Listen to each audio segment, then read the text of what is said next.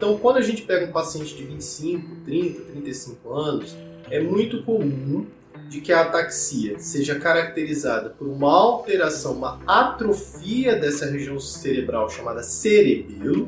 A forma mais comum de ataxia desses indivíduos são as geneticamente determinadas, entre eles um grupo que a gente chama de ataxias espinocerebelares, porque ela afeta o cerebelo e também afeta os nervos da nossa coluna, da nossa medula espinhal. Isso produz um sintoma de incoordenação, alguma perda de sensibilidade no exame neurológico, alguma exaltação dos reflexos quando a gente bate com o martelinho.